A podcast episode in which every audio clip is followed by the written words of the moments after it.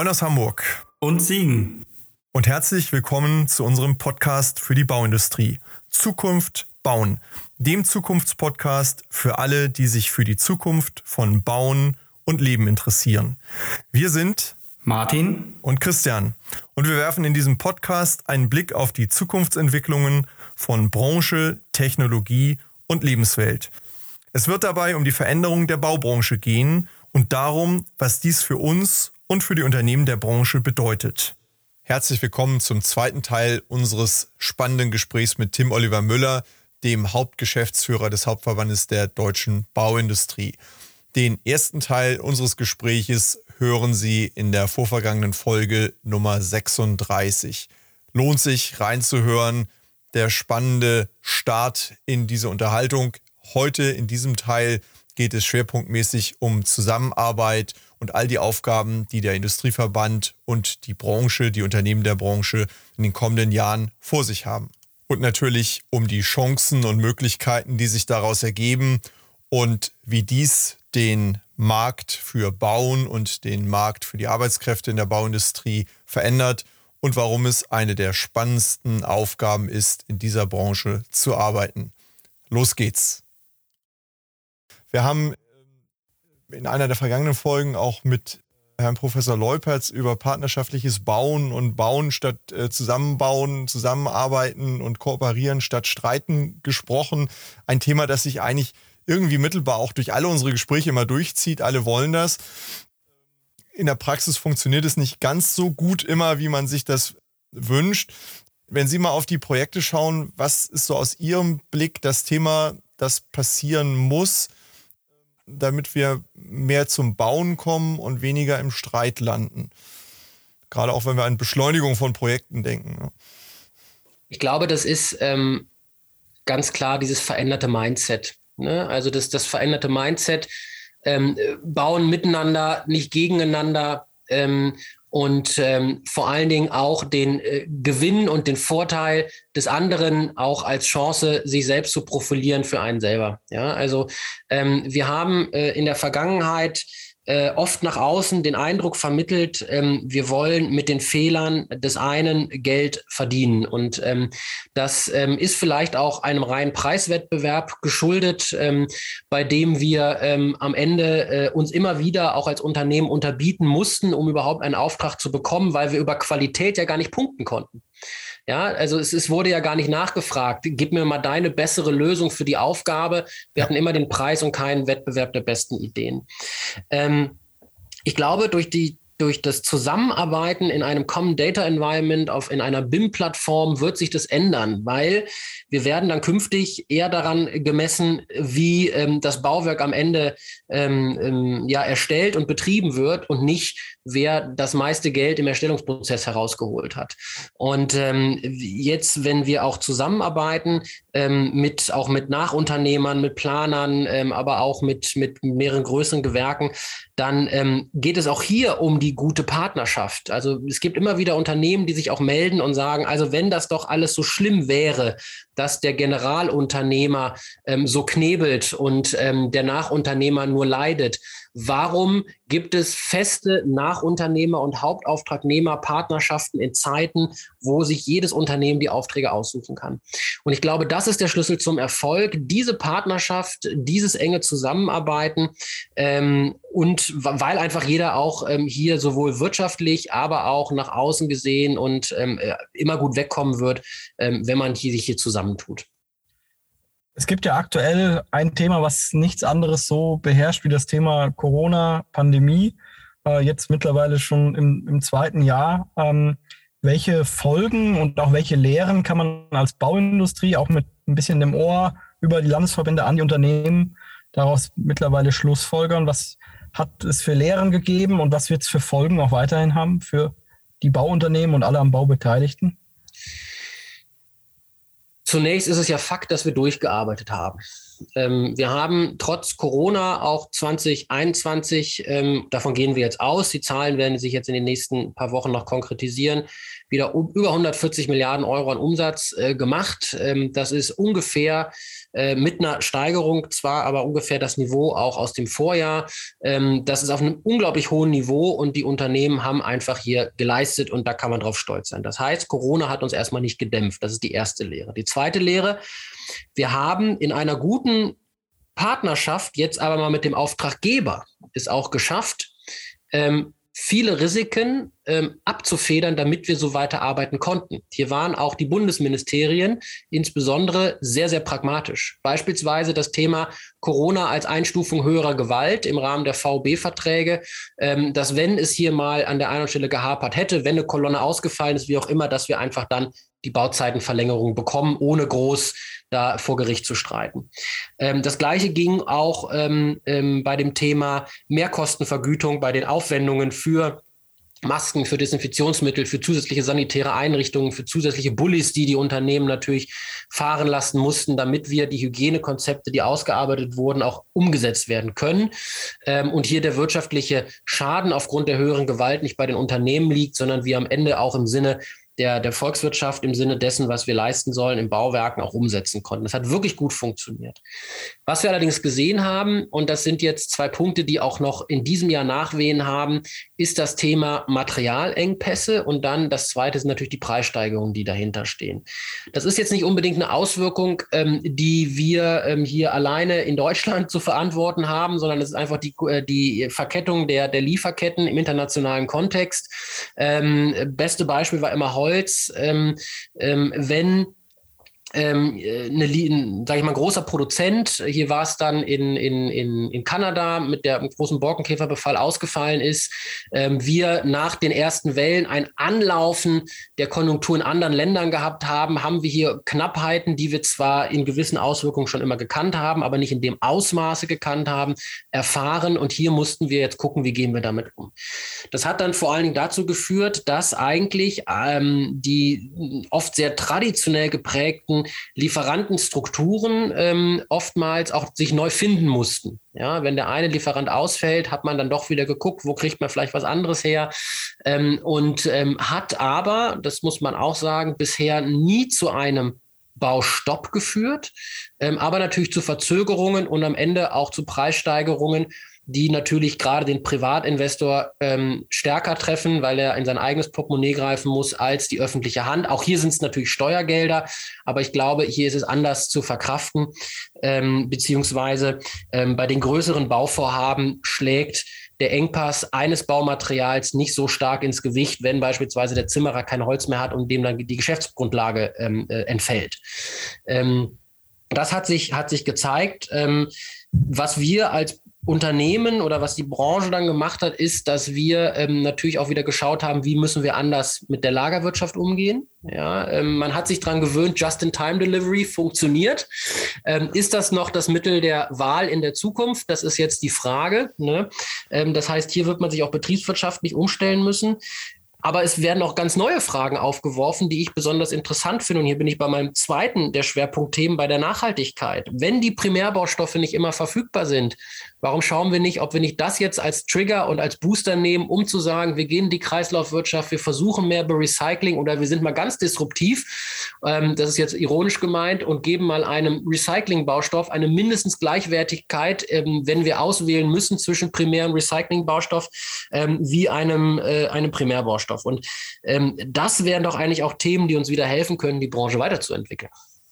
Also da, da schließen sich für mich zwei Themen nochmal an. Einmal, wir wollen ja unseren Kindern auch einen, naja, Planeten hinterlassen, der ihnen die Möglichkeiten lässt, auch selber zu gestalten, weiterzugestalten. Das schließt vielleicht unmittelbar an den Punkt hier an. Da sind wir vielleicht ja doch wieder ein Stück auch in der, in der Rahmengebung, ähm, wenn wir über Gleichwertigkeit zum Beispiel sprechen beim Materialeinsatz was können wir da tun beim Thema Nachhaltigkeit vielleicht auch nochmal verstärkt?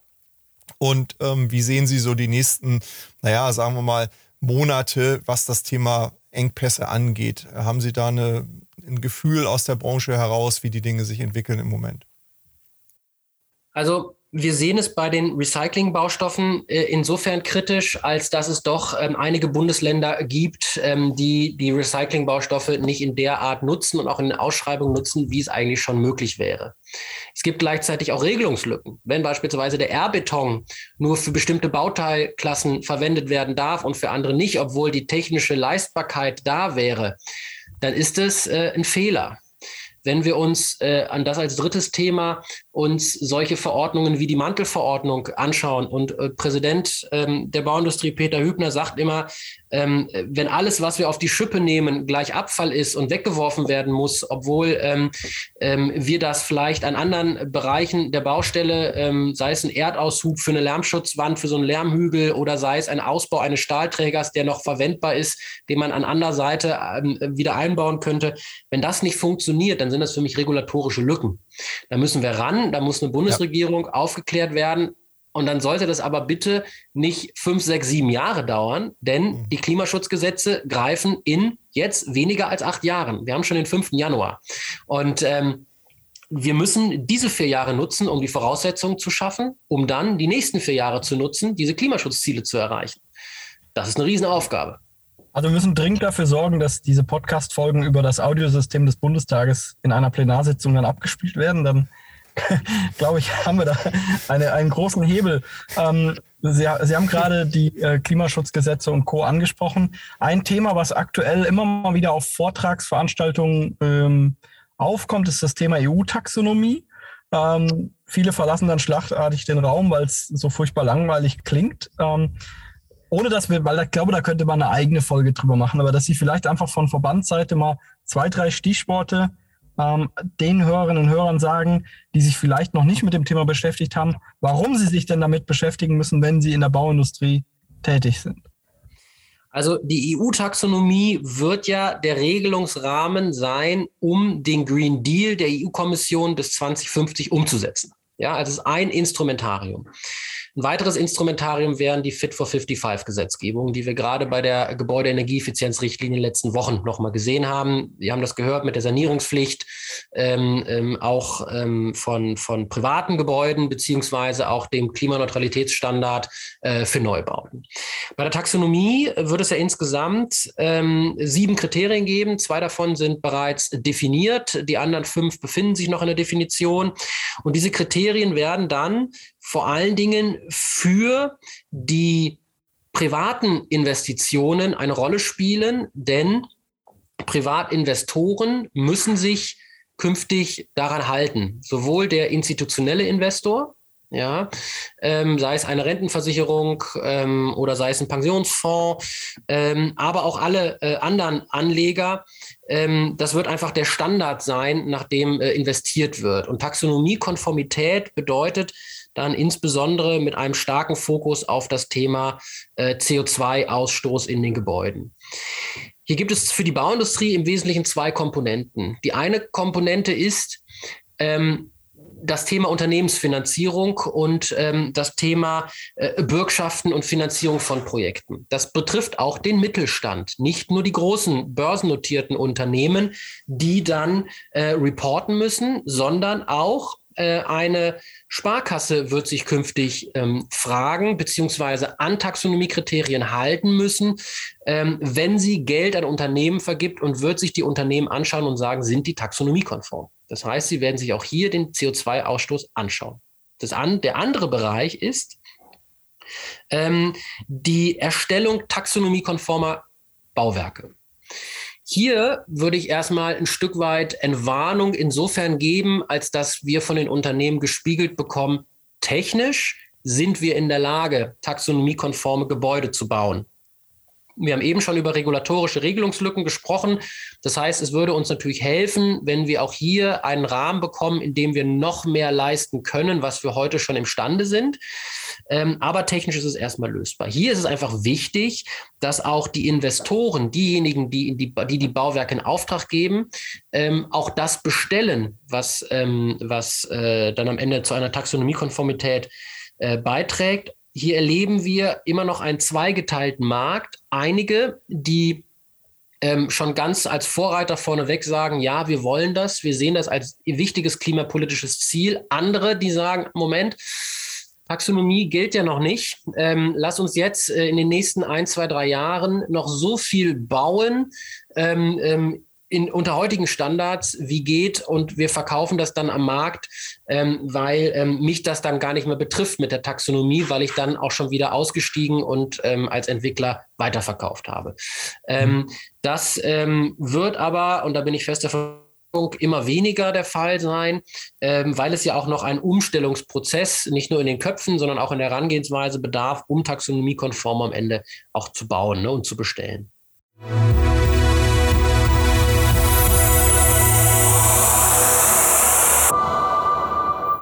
Dieser Stelle ein kurzer Hinweis in eigener Sache für diejenigen unter unseren Zuhörern, die sich gerade in ihrem eigenen Unternehmen mit relevanten Zukunftsfragen befassen und die deren Ausgestaltung und die Umsetzung von Lösungen beschleunigt und ergebnisorientiert für den Erfolg vorantreiben wollen. Sprechen Sie gern Martin Ferger für Themen zu Lean, BIM, Digitalisierung und Prozessoptimierung über www.ferger-consulting.de und mich, Christian Haag, zu strategischer Transformation, Strategie, Führung und Sparring für Top-Entscheider über www.christianhaag.de an. Im Rahmen dieses Podcasts, aber auch darüber hinaus, tragen wir gern als Speaker in Präsenz oder online zur Inspiration Ihres Publikums im Rahmen Ihrer Veranstaltungen bei.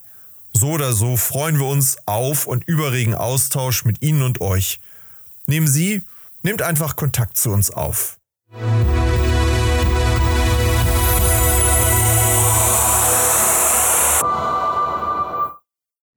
Das Thema Bestellen ist ja ein Stichwort, was wir immer wieder äh, auch bekommen in der, in der Bauabwicklung.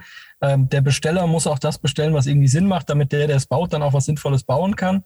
Äh, in vielen Positionspapieren fordert ja auch die Bauindustrie immer wieder, dass das Thema Planen und Bauen mehr gekoppelt wird. Also früher an den Tisch, die äh, Bauausführenden an der Planung beteiligen oder Design- und Bildgeschichten machen. Ähm, was bedeutet das genau in der Umsetzung? Also wie können wir da hinkommen? Was muss dafür getan werden? Und haben Sie da vielleicht auch aus den Unternehmen des Verbandes irgendwie Beispiele, wo man sagt, das ist ein erfolgreiches Modell oder was sind noch äh, Hemmschuhe, dass es mehr angewendet wird? Ähm, ich glaube, hier geht es wirklich um den Paradigmenwechsel im Kopf ähm, dass wir die Trennung von Planen und Bauen, so wie sie in den letzten Jahren ähm, immer teilweise schon als Monstranz vor sich hergetragen wurde, dass wir das, äh, dass wir das ablegen. Ja? Ähm, nicht für alle Bauleistungen, um Gottes Willen. Ja? Also es wird ganz viel, das hatte, sagte ich schon mal, auch weiterhin in Fach- und Teillosen gemacht werden, wo wir diese Integration von Planen und Bauen auch im, im Sanieren oder sowas nicht so stark brauchen wie an anderen Stellen. Aber es macht eben auf der anderen Seite auch an vielen Stellen Sinn. Und ähm, hier wird die Digitalisierung der Katalysator sein, dass wir Plan und Bauen künftig stärker zusammen sehen werden. Denn ähm, da gibt es zwei Punkte. Erstens, die Bauindustrie ist wahnsinnig smart, aber nicht vernetzt. Ja, ähm, wir ähm, sind im Gegensatz zu anderen Branchen ähm, ähm, noch nicht so interdisziplinär unterwegs, wie wir könnten. Und das Zweite, wenn wir die Potenziale von Digitalisierung und gerade auch von ähm, Modellen wie Building Information Modeling nutzen würden, nutzen wollen, dann macht es keinen Sinn, sequenziell nacheinander geschaltet zu arbeiten, sondern alle in einem Modell und gleichzeitig und gemeinsam, um optimieren zu können. Ähm, die technischen Möglichkeiten sind da und werden sich am Markt auch weiter etablieren. Das heißt, am Ende wird es gar keinen Weg an einer Kopplung und Plan, von Plan und Bauen mehr vorbeigehen bei den Bauwerken, wo es Sinn macht. Wenn wir vielleicht nochmal einen Blick darauf wenden, wir haben es vorhin schon kurz angesprochen gehabt, Flutkatastrophe im letzten Jahr und auch das, was die Bauindustrie dort schnell geleistet hat und auch nach wie vor noch leistet. Wenn wir das aber anschließen an das Thema von eben, ist das möglicherweise eben auch ein gutes Beispiel, wo man durch eine bessere Vernetzung und mehr Interdisziplinarität dafür sorgen könnte, dass solche Situationen einfach beschleunigter gelöst werden könnten. Ja, ich, wir, wir hoffen natürlich, dass wir das nicht nur anwenden müssen, wenn wir Katastrophen haben, aber da ist es natürlich ein praktischer Anwendungsfall wir wollen es auch anwenden, wenn wir zukunftsfähiger werden wollen, denn das darf ja nicht zwei Generationen dauern. Vielleicht kann sich hier die Bauindustrie auch den Be das Beispiel ähm, von anderen Branchen mal vor Augen führen. Wenn wir ein Auto kaufen, dann sagen wir, das hat eine Farbe, das hat eine gewisse Ausstattung und hoffentlich vier Räder. Und nach der Konfiguration bis zur Abholung am Werk fragen wir gar nicht, was da passiert. Wir wollen eine integrierte und aus einer Hand erbrachte Leistung. Ähm, ein anderes Beispiel ist, ähm, warum hatte Apple ähm, so einen großen Erfolg? Weil sie Software und Hardware gemeinsam gedacht haben und nicht, wie das bei Windows der Fall war, Hardware geliefert und durch viele verschiedene Software die Schnittstellen noch nicht gelöst. Beim Bau ist es auch so.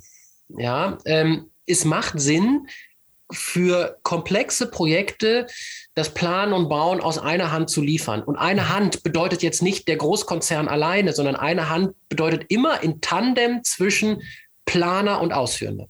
Mhm. Das ist ja auch etwas, was oft nicht so verstanden wird. Ähm, da heißt es immer, die, die, die großen Bauindustrieunternehmen kommen und ähm, ähm machen das dann ähm, ähm, alles alleine. Nein, wir wollen es ja gemeinsam machen. Jeder soll hier seinen Win draus ziehen. Ähm, und bei der Flutkatastrophe haben wir gerade gesehen, dass die Leistungen aus einer Hand auch eine wahnsinnige Schnelligkeit gebracht haben.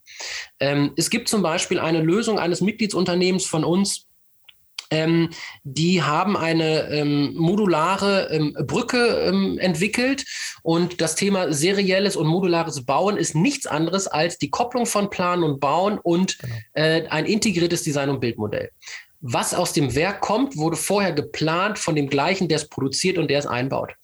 Und ähm, diese Brücke schafft es innerhalb von äh, mit über einen Quervorschub am Ende in 20 Tagen bereit zu sein, versus die sechs bis acht Monate, wenn wir eine Autobahn sonst sperren über eine monolithische Bau, Bauweise.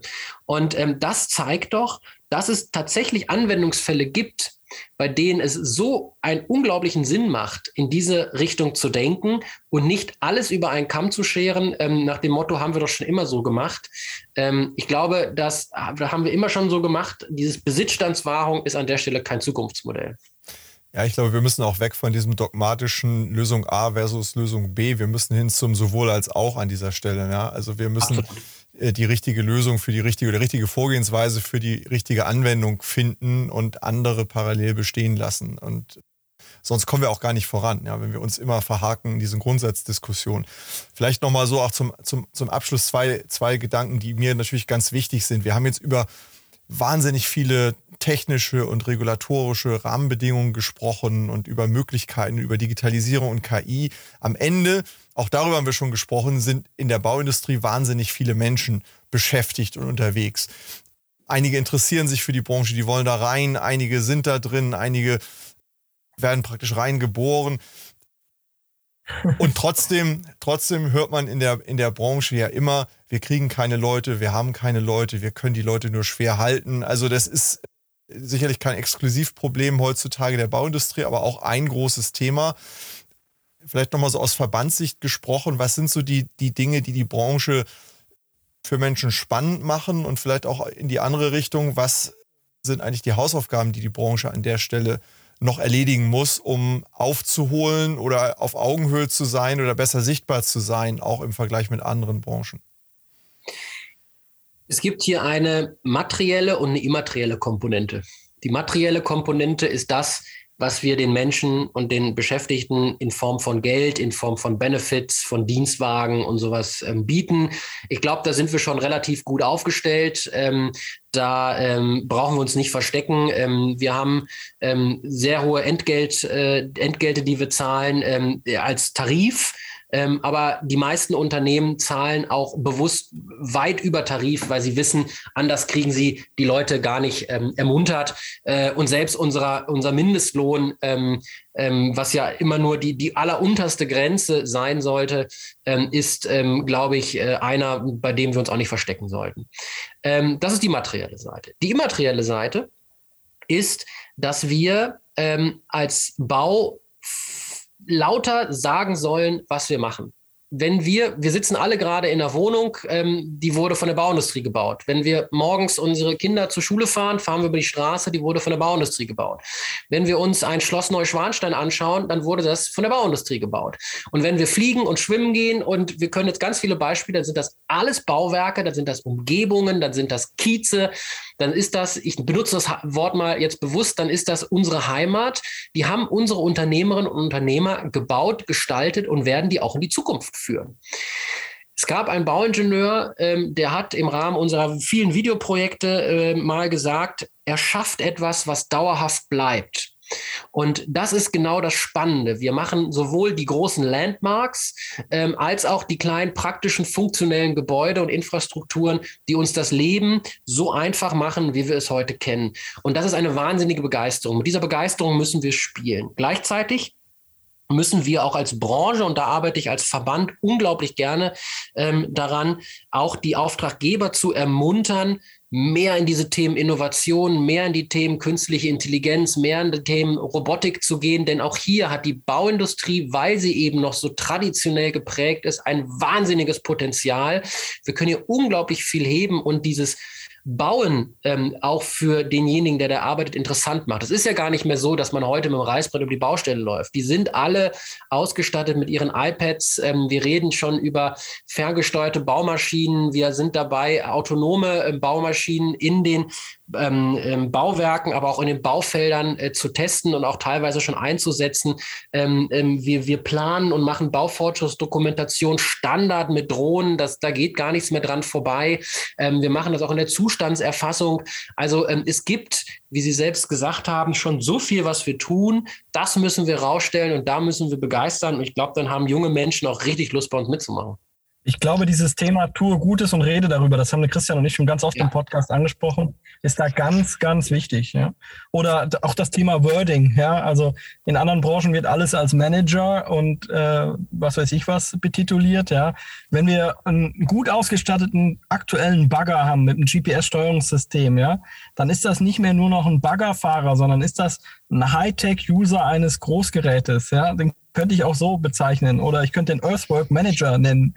Äh, das ist jetzt sehr satirisch gemeint, aber ich glaube auch manchmal, bin ich fest der Überzeugung, könnten wir unser Licht ein bisschen weniger unter den Scheffel stellen. Die Bescheidenheit finde ich immer sehr sympathisch. Ja.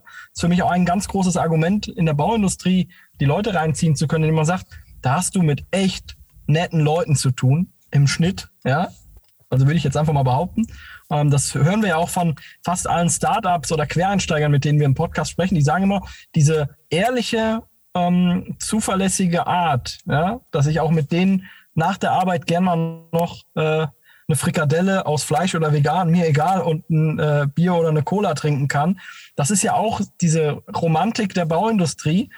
Ich sage es immer wieder, Christian kennt das Bild. Die Startups, die spielen dieses Bild jetzt mit ihren Pizzabestellungen in ihren, ihr, ihr, Smart-up, äh, ihr Startup-Loft. Das ist in der Bauindustrie ganz normal. Ich weiß, ich wiederhole mich da ganz oft mit diesem Thema, aber einfach tue Gutes und rede darüber ist, glaube ich, ganz wichtig bei der Bauindustrie.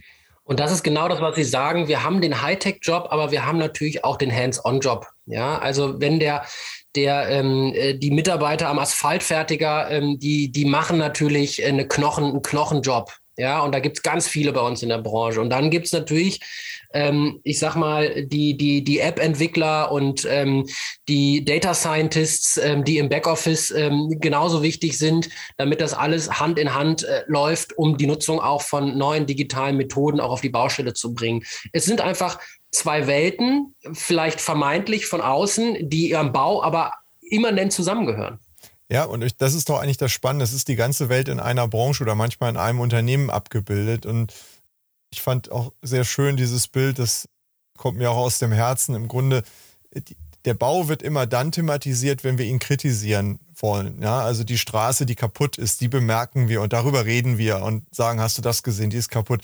Aber wir benutzen sie 99,9 Prozent des Tages völlig klaglos und freuen, dass wir, freuen uns, dass wir von A nach B kommen. Unser Gebäude, wenn das Dach durchleckt, äh, da regen wir uns auf, aber wir, wir leben in unseren Häusern den ganzen Tag und sind beschützt von Wind und Wetter und Witterung.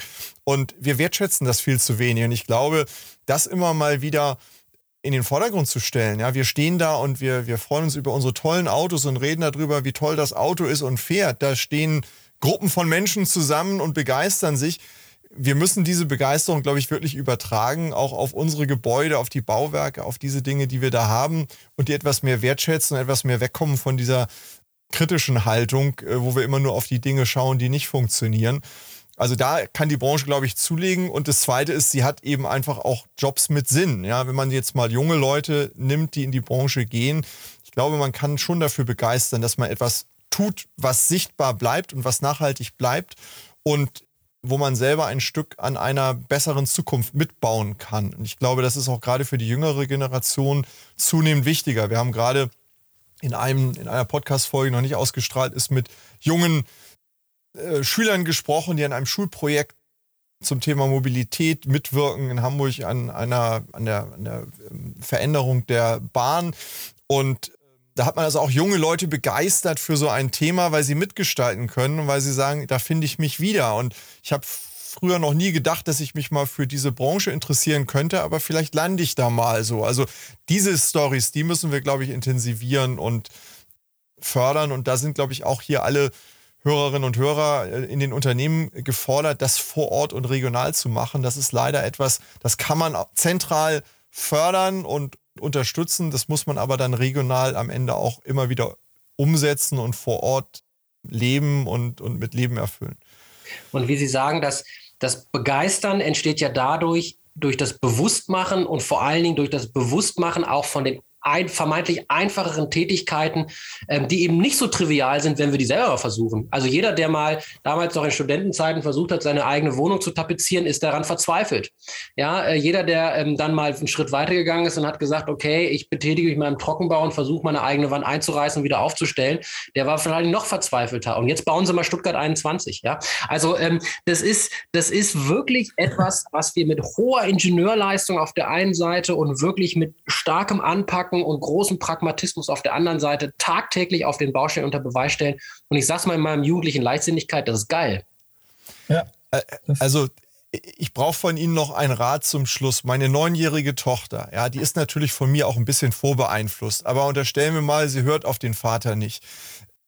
Wie das ja manchmal so ist was sage ich denn der, in welcher, wenn die jetzt mal, naja, sagen wir mal, in, in, in zehn Jahren so weit ist, dass sie sagt, ich will jetzt studieren und ich will irgendwo dahin, was sage ich denn der, in welche Branche sie dann eintritt? Wie sieht die Bauindustrie dann aus?